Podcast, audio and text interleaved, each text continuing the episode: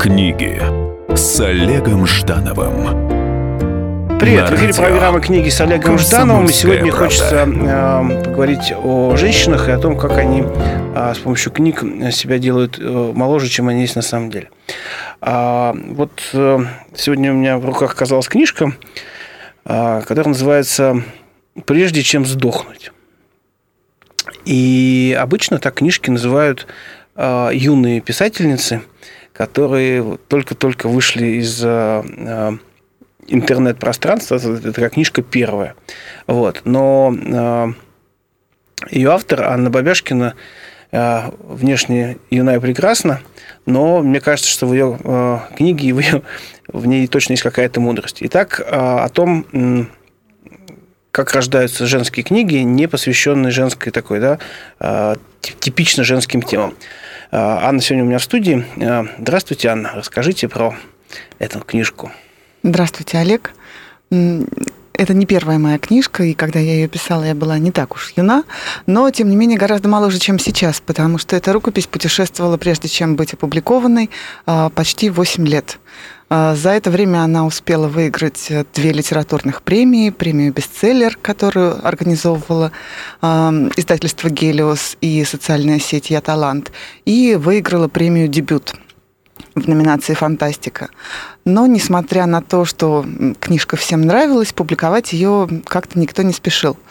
И вот, наконец, э, она вышла только что в издательстве «Репол» в серии «Редактор Качалкина».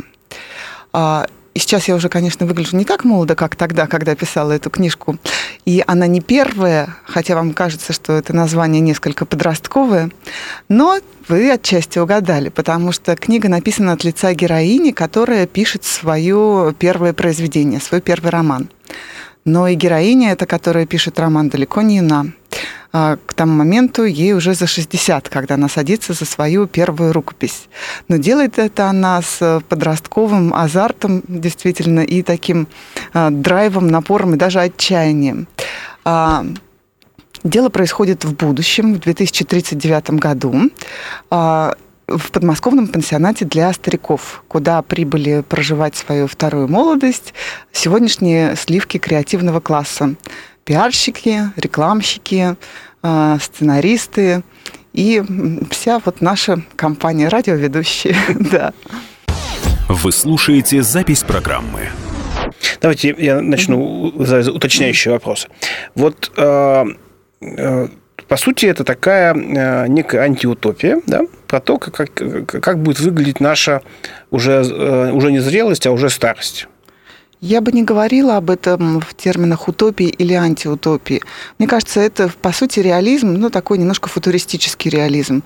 Там нет э, какого-то пропасти отчаяния, ужаса, который бы всех охватывало, каких-то реальных кошмаров, и при этом нет какого-то благостной утопии, витания в облаках довольно трезвая вещь, которая просто пытается заглянуть в наше будущее, в наше с вами будущее, вот чуть-чуть вперед, буквально на два Ань, ну, скажите, с половиной десятилетия. Тогда получается, что, э, грубо говоря, в вашей книжке мы можем прочесть про э, неотвратимость ответственности тех поступков, которые мы сейчас делаем, которые нас приведут к какому-то определенному э, результату, да, там, через 20-30 лет еще. Ведь, ну, так получается.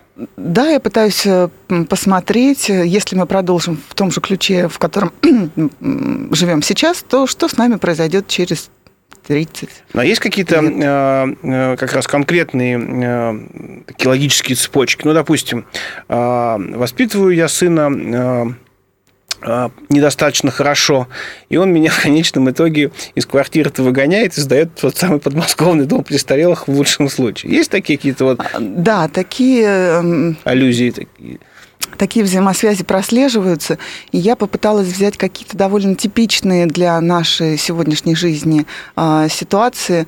Ну, например, это ситуация как раз отданного на аутсорс воспитания детей, когда мама очень много работает, мама делает карьеру, и при этом она хочет ходить на премьеры, и поэтому ребенка воспитывает няня, воспитывает бабушка, а мама иногда приходит, чтобы пожать ему руку крепким пожатием постового милиционера и уйти дальше по своим важным, интересным делам. И я думаю, что сегодня это такая распространенная достаточно ситуация, когда мама очень-очень увлечена Отлично. работой. Мне очень понравилось, что применен термин аутсорсинга и воспитания. Очень хорошо, да. Меня эта тема довольно много занимает, и как раз э, когда я писала эту книгу, у меня еще не было детей, сейчас у меня есть дочь, и в процессе написания этой книги я пересмотрела свое мнение о том, как я буду воспитывать своего ребенка. Хорошо, а что, что еще? Какие э, еще такие логические цепочки в этом есть? Это очень важно. Это а. сейчас такой список антирецептов. Мне кажется, что сегодня мы достаточно сильно увлечены саморазвитием, самореализацией. Творческие амбиции прут изо всех эм, устройств и изо всех голов. И когда через 30 лет а, ты пробежишь немножко вперед и пытаешься оглянуться на результаты этих творческих амбиций, то уже даже в масштабе такого короткого времени ты обнаруживаешь, что, в общем-то, это очень малозначимые вещи. А, и у меня есть такая героиня, которая работает копирайтером в рекламном агентстве, и это очень сильно заводит ее мозг, придумывание слоганов. Она вскакивает среди ночи, чтобы записать слоган, концепцию рекламной кампании. А, и через 30 лет никто не помнит этих слоганов, никто не подходит к ней и говорит, так это вы сочинили вот тот самый замечательный видеоролик с рекламой. Эта героиня не читала мою книгу, поэтому она вот оказывается а, в том же, конечно, доме престарелых, и она оказывается одинокой совершенно. И единственное, что ее связывает с миром, это а, преступление, которого она не совершала, но за которое она отбыла Э, наказание. Я, кстати, однажды присутствовал на там, семинаре по, э, по маркетингу, и там присутствовал гениальный копирайтер. Ну, то есть mm там список э, его титулов был там очень большой, обозначили нам все, все сидели его с придыханием слушали, когда он сейчас войдет и скажет, и он вошел сказал, здравствуйте, я э, человек, который придумал э, «Сосем за копейки». Вот. И, э, значит, и вот зал так, опа, а это же был мощнейший в 90-х годах, как бы, да, то есть пылесо, пылесосовый слоган. Вот, э, значит, и э, он, он придумал еще, есть идея, есть Икея, которая куда более концептуальна, но по сути, в общем, есть, есть только направление движения, да, то есть в эфире программа «Книги с Олегом Ждановым». Сегодня вместе с замечательным писателем и еще и редактором Анной Бабяшкиной мы обсуждаем э, то, что же ждет наш креативный класс э, спустя 30-40 лет, собственно говоря, э, будущее редакторов, писателей и радиоведущих. Вернемся после небольшого перерыва. Книги с Олегом Ждановым. Разгадать планы Владимира Путина не под силу даже западным спецслужбам, но я, Эдвард Чесноков, знаю, чего хочет наш президент на самом деле. Каждый четверг вместе с вами в прямом эфире разгадываем мотив очередного поступка Путина. О чем думает и что планирует Владимир Владимирович. Слушайте и звоните в программу «Вождь» по четвергам в 20.05. Время московское.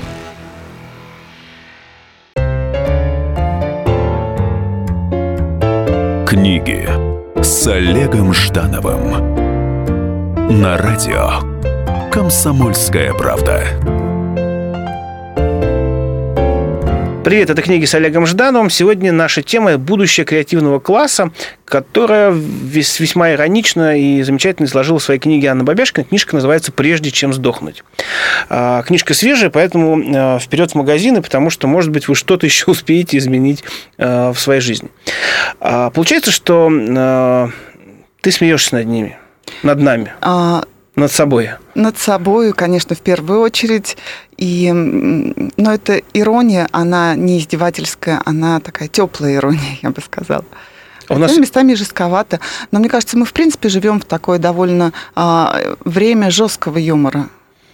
А вообще у креативного э, класса есть ли э, более-менее серьезный выбор э, в своих каких-то поведенческих конструкциях? Или все-таки мы все плывем в каком-то общем потоке эволюционного развития этой страны?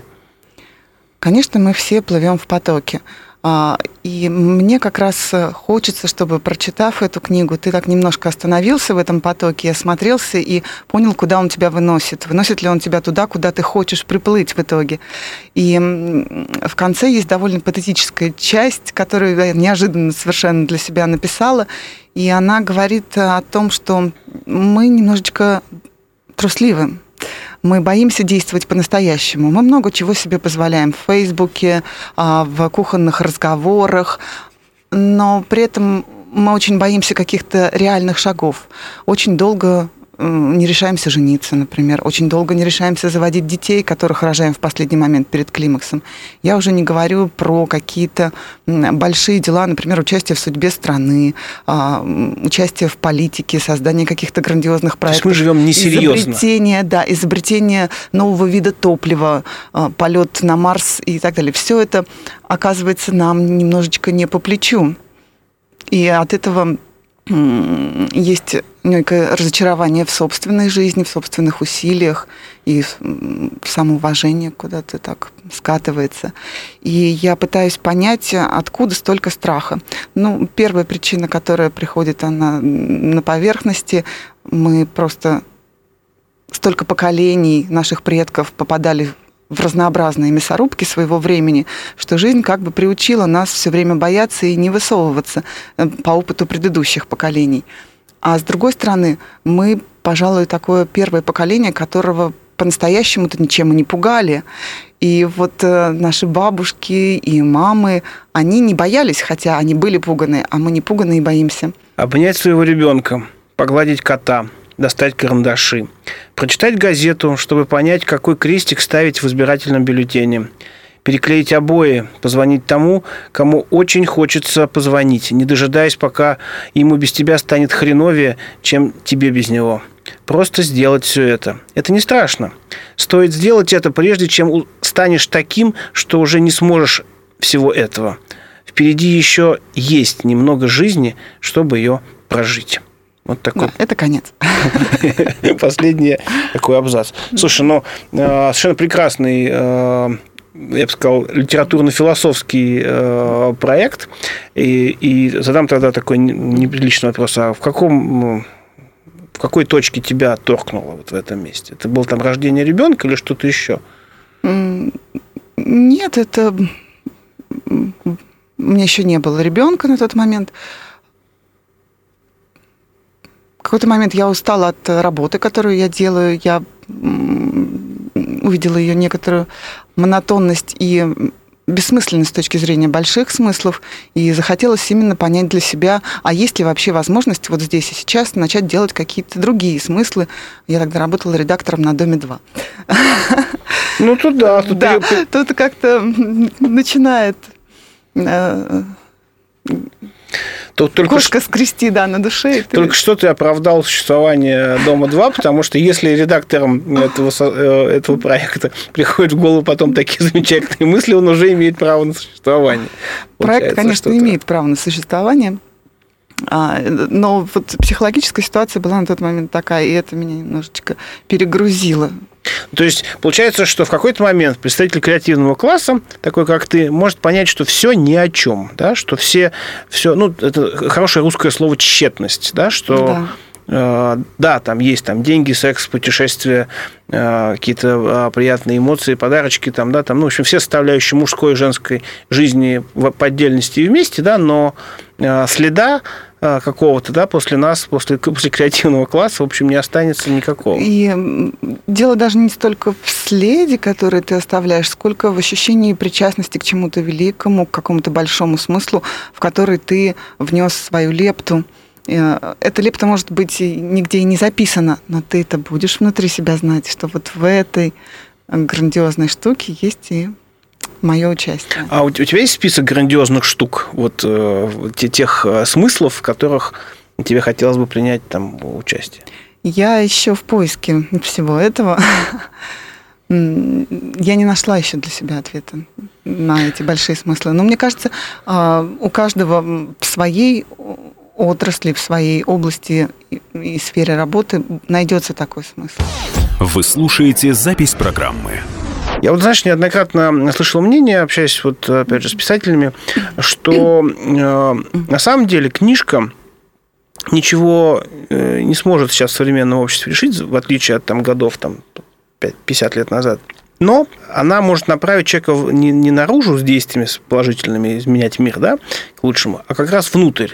Что, грубо говоря, если а, Анна Бабяшкина сделает все так, чтобы дочка а, была чудесный, расчудесный, там, умный, тонкий, там, да, там, и с, э, с большей ориентацией на смыслы, там, чем мы, для которых э, раскрытие западного мира от шмоток до фильмов как бы, да, снесло башню в некотором смысле, конечно.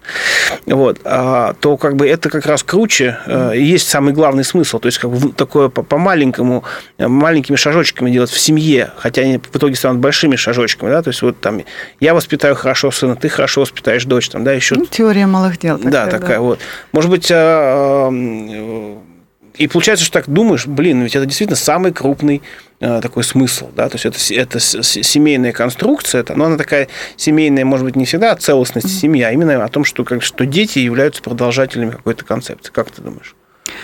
Дети являются продолжением концепции, но упираться чисто в вот быт, да, вот такое мещанское счастье. Вот я наставлю себе слоников, свяжу салфетки, у меня будут дети, получившие хороший диплом и удачно вышедшие замуж. Мне кажется, это тоже как-то вот не хватает этому полета и масштаба. То есть, а, а, а... Вообще, говоря о литературе, о том, что она сегодня играет не очень значительную роль в обществе и не является законодателем интеллектуальной моды, вот это как раз очень обидно, и хотелось бы как раз, чтобы она возвращала и отвоевывала себе место не только в России, но и в мире. Очень обидно, когда приезжаешь в шанхайский крупнейший книжный магазин, 8 этажей, и всего две книги русских авторов Толстого и Достоевского ну, вот имеются в продаже. Я знаю, что переводили и Улицкую, и многих авторов современных, но реально человек может прийти в магазин и купить Достоевского, Толстого и Булгакова. Все. Мне кажется, что вот здесь как раз есть это поле для какого-то масштабного действия. И поскольку я являюсь главным редактором книжного сервиса ReadRate, а, это сервис для книголюбов, где люди могут вести свой дневник чтения, оставлять отзывы, да, а, мне кажется, мы так или иначе пытаемся влиять на эту ситуацию с интересом к литературе и к писательству. Ну что же, э, дело-то в любом случае хорошее, э, но вот я вот послушал тебя и понял, что все-таки ты э, до конца от креативных, от идеалов креативного класса да, не отказалась. От себя далеко не убежишь, да. А, но ведь главная проблема креативного класса – это время, да, потому что как бы все успеть. И, собственно, вот как раз в этом огромном количестве предложений, которые нам делает мир, вызовов mm-hmm. этого мира, да, понять, по какому критерию выбрать вот ту книгу, на которую ты хочешь правда прочесть, глубоко прочесть, не по работе. А, тот концерт или спектакль, на который ты хочешь пойти не потому, что там закрытый фуршет, или потому, что это э, открытие выставки в понедельниках в Пушкинском музее, да, что выставка открывается во вторник, но для своих она открывается в понедельник. То есть вот э, эти же критерии э, наше, наше поколение, там, да, то есть кому еще чуть-чуть не 50, вот, оно же оно же тоже не очень хорошо ими владеет этим, потому что мы, вот, мы, мы люди э, восхищенно удивленные как бы открывшимися дверями там, да, вот этого mm-hmm. пространства. Получается, что нужно как-то очень, очень, очень серьезно искать, э, куда же правильно выбирать э, эту, свой следующий шаг, там, да, вот свой, свой следующий визит, чтобы он был не пустым. Вот ты какие-то критерии нащупала? пробовать больше. Ну, вот это не универсальное решение, это мое для угу. себя решение. Это пробовать как можно больше всего и быстро отказываться, если не нравится. Вот быстро прям быстро. Да. Угу. Отлично. Отличный вариант. В эфире программа «Книги» с Олегом Ждановым. Сегодня э, с Анной Бабяшкиной э, читаем ее книжку «Прежде чем сдохнуть». Книжка о будущем креативного класса, поэтому всем, кто себя э, к этому классу относит, очень рекомендую и книжку, и нашу программу. Вернемся после небольшого перерыва. Книги с Олегом Ждановым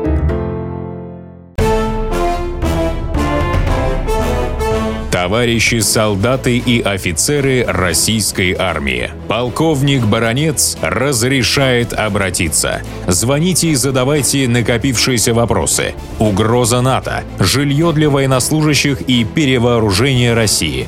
Обо всем этом Виктор Баранец знает лучше других. Программу «Военный ревю» слушайте по будням с 5 вечера по московскому времени.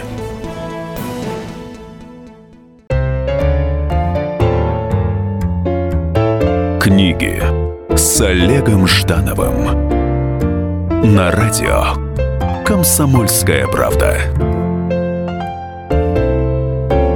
Привет, в эфире программа «Книги с Олегом Ждановым». Сегодня э, моя тема – это будущее э, креативного класса. Вернее, тема не моя, я ее позаимствовал у Анны Бабешкиной, которая написала на эту тему книгу, э, которая называется «Прежде чем сдохнуть». В общем, о том, как в, в 2040-х там, годах мы все будем, в лучшем случае, в подмосковном хорошем доме престарелых, что мы будем обсуждать, о чем думать и, как влюбляться. Вот мне очень интересна э, история э, э, любви внутри креативного класса, ибо я вот сам там тоже вот и относясь к этому классу, и хотя ненавижу эту формулировку, и, в общем, прожив нескучную жизнь любви, тоже думаю, вот сначала там, да, идет там, становление, хочется себя там чувствовать там красивым, сексуальным, там, мужественным, там, и так далее. Потом там какие-то, может быть, там... У меня был период мести женщинам.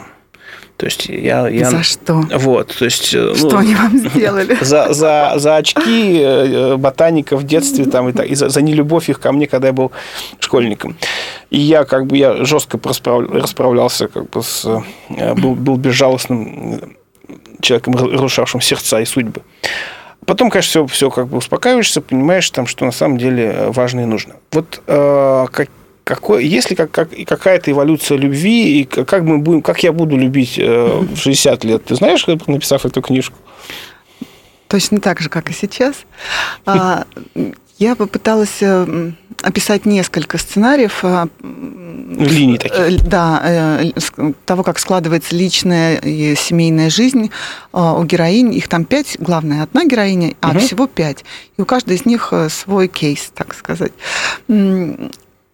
Мне кажется, что мы в некотором смысле уникальны, потому что по сравнению с предыдущим поколением мы гораздо свободнее в выборе. То есть даже поколение моей мамы, если а, девушка рожала, не выйдя замуж, это уже все ее строго осуждали, и она делалась некой такой неприк... ну, изгой, с ней, изгой, с изгоем, да. да, с ней считалось зазорным дружить, и эта женщина оказывалась в некоторой изоляции. А мы сегодня совершенно свободны. Никто тебе не скажет э, никакого слова осуждения, сколько бы детей ты не родила, от скольких мужчин ты не родила. И вот одна из героинь этой книги, она как раз пользуется этой ситуацией свободы. И она рожает четверых детей от четверых э, разных мужчин. И более того, даже несмотря на то, что некоторые из них в нее влюбляются, и они хотели бы стать единственным и на всю жизнь, она говорит, нет, ну, погоди, я тебя уже рожала. Такой у меня уже ребенок есть. Теперь я хочу другого. И она она вот собирает свою такую коллекцию. Как магнитики, да. Да. А, мне кажется, что вот в предыдущие э, десятилетия и даже века такой абсолютно. способ выстроить э, свою жизнь был бы невозможен. Сейчас э, абсолютно запросто, если она карьерно успешная, она может себе позволить содержать этих детей, тем более отцы у них вполне достойные. Она прекрасно справляется, и она по итогам, на самом деле, если смотреть к финалу, оказывается одним из самых богатых, что ли, во всех смыслах героев. Еще три? А, есть э, ситуация такой домохозяйки, которая вышла замуж, и вот она замужем-замужем, и у нее уборщицы, э, Гувернантки. Гувернантки, повара, и вот она управляет этим домом. А, и, конечно, когда в один прекрасный день она лишается мужа, ситуация это а, очень сильно переворачивается. Да. А, мне было интересно посмотреть на характер героини, которая соглашается с таким жизненным выбором, как она к этому приходит, и насколько удовлетворена она оказывается по итогам. Есть такой богемный роман, когда он писатель, она изображает из себя музу, читает все про муз пытается его вдохновлять, вдохновлять, вдохновлять. Это довольно трагическое, но и нельзя не сказать, что и смешная история. А, мне кажется, это достаточно тоже по крайней мере, то, насколько я вижу жизнь с своего угла, это популярный сюжет, когда женщина э, не пытается что-то делать сама, а пытается найти мужчину и так его вдохновлять, чтобы сказать, ну вот же я чем была занята всю жизнь, я же вдохновляла. Ну это же сценарий, о котором пишут глянцевый журнал, один из там, да, то есть как раз да, том, как что... сделать из своего мужа миллионера, как угу. сделать из вот этого заштатного копирайтера гениального писателя. И вот она его вдохновляет. Вы слушаете запись программы. Ну, на самом деле, я по жизни знаю несколько историй, когда исключительно женское вдохновение, ну, может быть, не столь в романтической форме, но как бы и в варианте зудежа в ухо, вот, оно как бы мужика-то поднимало. Мне кажется, это очень спорная история, и я как раз пытаюсь показать, эм, что такой путь, он приносит результат, но результат это оказывается эм, несколько дорогостоящим и ненадежным. Вот.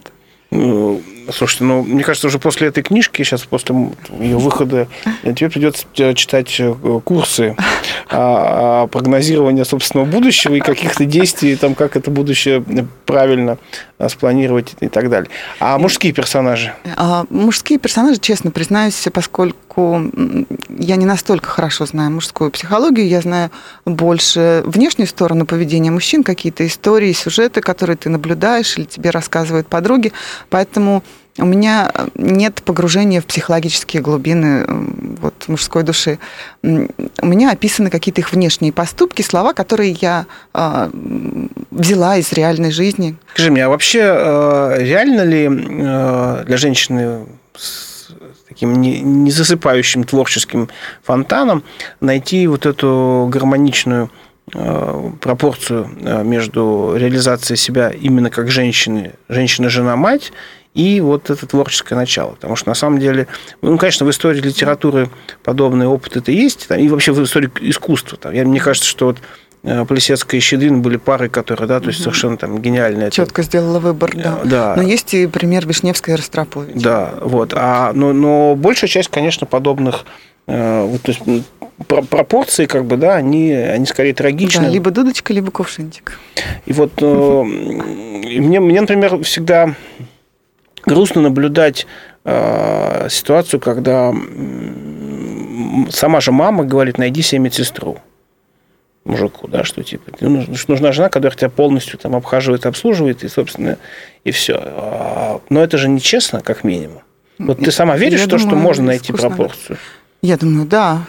Особенно сегодня, когда ты очень сильно упростился быт. Ну, очень сильно. И, в принципе, времени его больше, чем когда бы то ни было. Если вот вычеркнуть социальные сети, а, то... То хорошая стиральная машина, микроволновка и так далее, нам все... Робот-пылесос и все. Вот. Отлично. Дом у тебя живет своей жизнью. Скажи, пожалуйста, Аня, а есть все-таки э, в этой книге ощущение вот той самой все-таки тревоги, предостережения от того, что мы, в общем, то, что мы делаем, это а, действительно там и тщетность, ну и, и просто не, ну, не, немножечко неправильно, а жизнь слишком быстро бежит, ведь время моментально проносится. А, я когда начинала писать эту книгу, у меня не было такой задачи.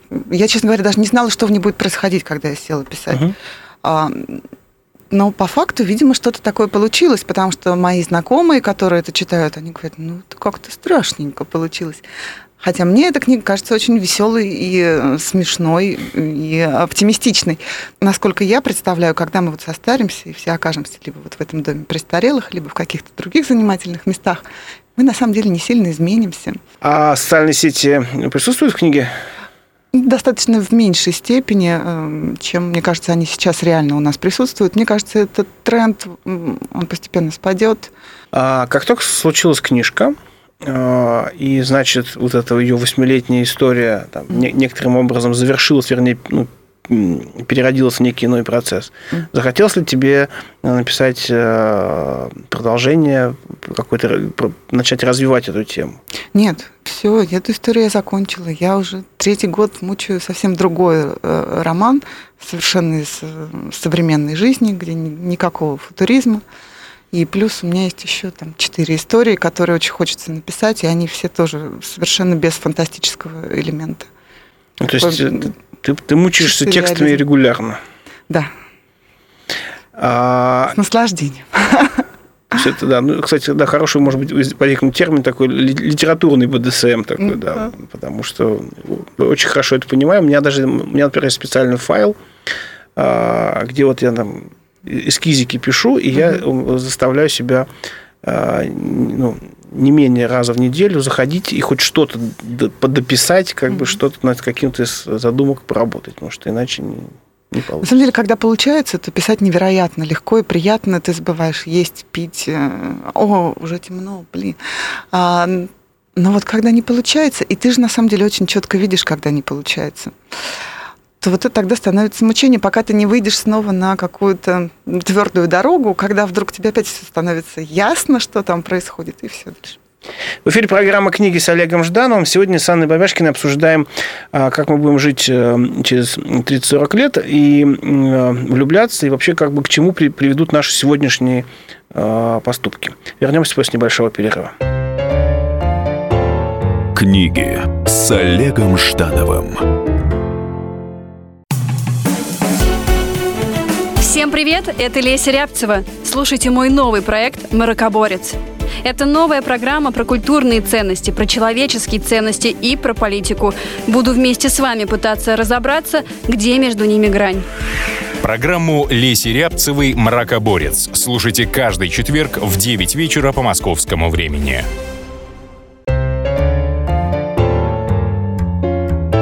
Книги с Олегом Ждановым на радио «Комсомольская правда». Привет, это книги с Олегом Ждановым. Сегодня с Анной Бабяшкиной обсуждаем ее книгу «Прежде чем сдохнуть». Это книга о а, жизни креативного класса. Ну, все-таки термин, конечно, жестковат для людей, в жизни которых творчество и какое-то вот такое созидание, там, литературных работников, как их раньше называли, редакторов, ведущих, э, журналистов, что нас ждет на уровне Дома престарелых. И как мы себя до этого состояния доведем. Что для тебя э, важнее всего в этом? То, что твой, э, твоя задумка обрела форму и ну, опять же, опять же, мы говорим с тобой на одном же языке, mm-hmm. что форму после корректора и форму после редактуры, вот, вот она такая реальная, матери, материальная история. Или, или все-таки, что, что ощущение писателя, не знаю, или презентация книги там, в МДК на Новом Арбате. Вот, ну, какой, какая точка для тебя самая важная? Для меня в тот момент самое важное было, что я села и сама с собой поговорила через эту книгу. То есть вот разговор с самой собой, что я себе все, все, все проговорила, а, он для меня вот был самым ценным результатом того, что я потратила время на эту книжку. Второй очень ценный результат э, пришел довольно неожиданно. А вдруг, буквально уже через три, что ли, года, когда книга лежала-лежала в столе, дебют э, повысил возрастной ценз для участников угу. этой литературной премии.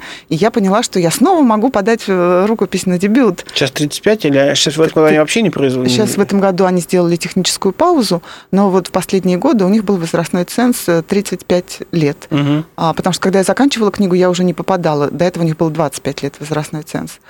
Я послала эту рукопись и выиграла миллион рублей это очень сильно изменило нашу жизнь.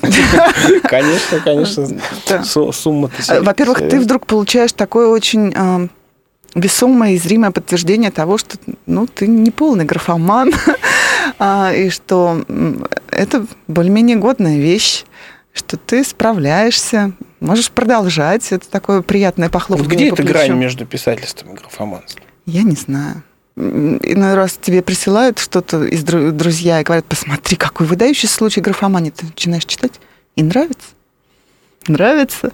Э, мне кажется, что все равно человек что-то пытается для себя осмыслить, когда он пишет. Скажи, пожалуйста, а, ну, сейчас на языке креативного класса очень важно указать некие э, похожие книги, ну, некие референсы такие. И, конечно, вот про, про жизнь и катастрофу переосмысления духовных ценностей у меня сразу возникает конечно, 99 франков. Угу. И как э, не люблю Минаева, но как бы вот Духлес, Духлес как бы как, как, как некий фанфик на, на 99 франков. Вот э, э, не сомневаюсь, что твое произведение оригинально, но э, вот ничего как раз по-нормальному ироничного российского а, вот том, как мы будем жить, если мы будем жить так. Mm. Я, честно говоря, не читал. У тебя есть какой-то, больше ты как редактор э, большой объем литературы просеиваешь? Ну, мне кажется, что Минаев это немножко чуть старшее поколение, и он захватывает чуть э, более раннюю эпоху. Жесткач такой, да. Да, и там больше криминала, а, пьянства, какого-то нездоровья такого, и в том числе нездоровья в отношениях. Мы не застали, с одной стороны, период вот этих больших возможностей. Вот я родилась в 79 году. А вот это окно, когда ты мог э, делать все, что захочешь, да, стать миллионером. Был даже такой период, когда у нас еще не, не в полной мере действовала охрана авторских прав, и можно было основать издательство и издавать все, что ты хочешь, не, не заключая никаких договоров и не выплачивая роялти. Почему я, я, я была очень маленькая в это время, да?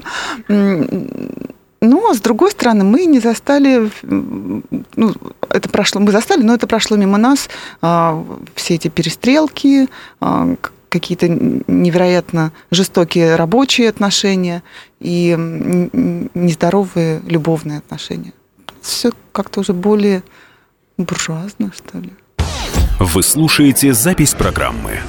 Но в итоге вот да. Э, главная героиня или, или может быть, э, конструктивно это может быть и человек не главного.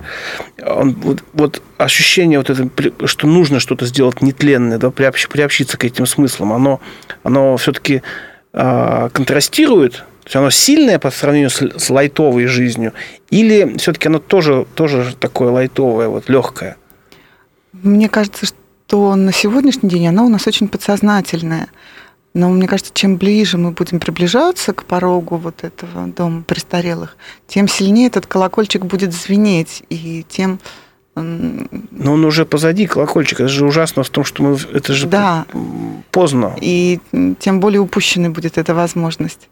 Слушай, а, ну поскольку я пока не читал книгу, скажи мне немножко по, а, о языке, потому что вот а, я сегодня почувствовал, что произнеся креативный класс, я, я литературный критик, в собственном эфире произнес слово «блин», лай, «лайтовое» там, и так далее, так далее. Часть моих радиослушателей меня за это будет сильно порицать, потому что это, ну, это, это плохо. Меня, есть, mm-hmm. ты, ты гость, тебе все можно.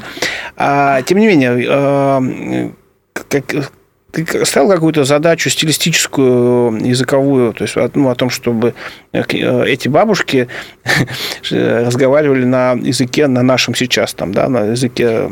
Да, они говорят на нашем современном языке. То есть по языку эта книга очень сегодняшняя и живая. Там нет э, практически никаких архаизмов, э, сложно сочиненных сравнений. Она очень энергичная по языку. Вот следующая книга, которую я сейчас как раз заканчиваю, она у меня вот очень другая с точки зрения стиля. Там как раз все мне кажется, а на этот раз есть с издательством какая-то договоренность? Есть? Ты же, ты же уже стала Нет. хитрее, мудрее, умнее? Нет, допишу, посмотрим. А на мужикам-то читаемо? А. Или все-таки раз, раз э, ты мужской психологии глубоко не касалась, если все-таки все-таки это осталось э, женским романом, а, или все-таки она книга все-таки унисекс, универсальна? Я знаю мужчин, которым книга понравилась. Моему мужу, например, она не понравилась совершенно. Он сказал, что ну, это худшее, что ты написала. Например, а, Олег Дивов, фантаст, он ее достаточно высоко оценил. Интересно, с какой у нас какой тираж Репол нынче сделал? Или это... Они теперь не печатают тиражами. 500? Да, они делают 500, 500? и print on demand, у них же теперь типография, они печатают от одного экземпляра. То есть сколько тебе надо. Как только раскупили, они тут же могут допечатать сколько ну, нужно. Это вот технологии будущего. Ну и последний вопрос на сегодня. Скажи, Аня, тебя саму книжка изменила, когда ты ее закончила? Ты поняла, что э, ты должна срочно что-то сделать? Ну, я, я уволилась сразу, как только ее закончила. Да, практически сразу я ее закончила и пошла писать. Следующее, что я написала, это заявление по собственному желанию. Вот. И... Звучит как лукавство на самом, на самом деле. Нет, это правда так, да. Что вот, и что правда ты поняла, что все, надо, надо что-то... Э, я помню да. даже, что вот в баре рядом с ТНТ я сидела, дописывала последнюю главу, вот я ее дописала, и я поняла, что, видимо, вот еще месяц, где-то две недели я похожу в этот бар, куда мы ходили все обедать, и, наверное, я уже сюда больше не вернусь. Поставила точку. Да. Ну что же, э, мне кажется, что очень актуальная, прекрасная тема. Очень здорово, что э, есть попытка да, посмотреть э, на, на наше будущее через 30-40 лет. Я прочту с, обещаю, с интересом и в, попыт... Спасибо. в попытках, Спасибо за время. Попытках найти какой-то, может быть, ответ э, и для себя. Но я считаю, что на самом деле вот, вот, очень здорово, что иронизировать по поводу э, своего прошлого – это уже известный жанр. Вот иронизировать по поводу своего будущего – это и тем более ценно в век, когда мы все, то есть весь мир живет, усовершенствуя свое резюме. И такое ощущение, что на могильных э, плитах будущего будет прям все резюме таким да, образом. И, и только оно. Недавно вышла такая потрясающая книга, забыла, что-то «Сделать характер», как-то так она называется, я на английском читала, поэтому не, не точно помню. И как раз ее автор говорит о том, что есть два вида ценностей. Одни э, мы демонстрируем работодателям, а другие чисто человеческие. И мы как раз больше сейчас э, вкладываем в эти ценности для резюме и почти ничего не вкладываем в те ценности, о которых обычно говорят на похоронах, типа того, что он был хороший друг, он помогал ближним, он был... Пунктуальность, легко обучаемо. Да-да-да. И очень сложно представить, что кто-то на ваших похоронах будет говорить, он всегда выполнял точно ПТЗ, и справлялся к дедлайну. Да. Аня, спасибо большое. Я желаю книге удачи. Я думаю, что э, наши слушатели э, станут твоими читателями. Я очень на это надеюсь. Спасибо В, большое. в эфире была программа «Книги с Олегом Ждановым». Читайте с вдохновением. Спасибо. Книги с Олегом Ждановым. Здравствуйте, это Леонид Захаров. Возможно, кто-то из вас знает меня по программе «Отчаянный домохозяин». Теперь я буду вести еще одну программу «Радости жизни». Вопреки расхожему мнению, меня ведь радует не только еда, но еще и музыка, кино, путешествия.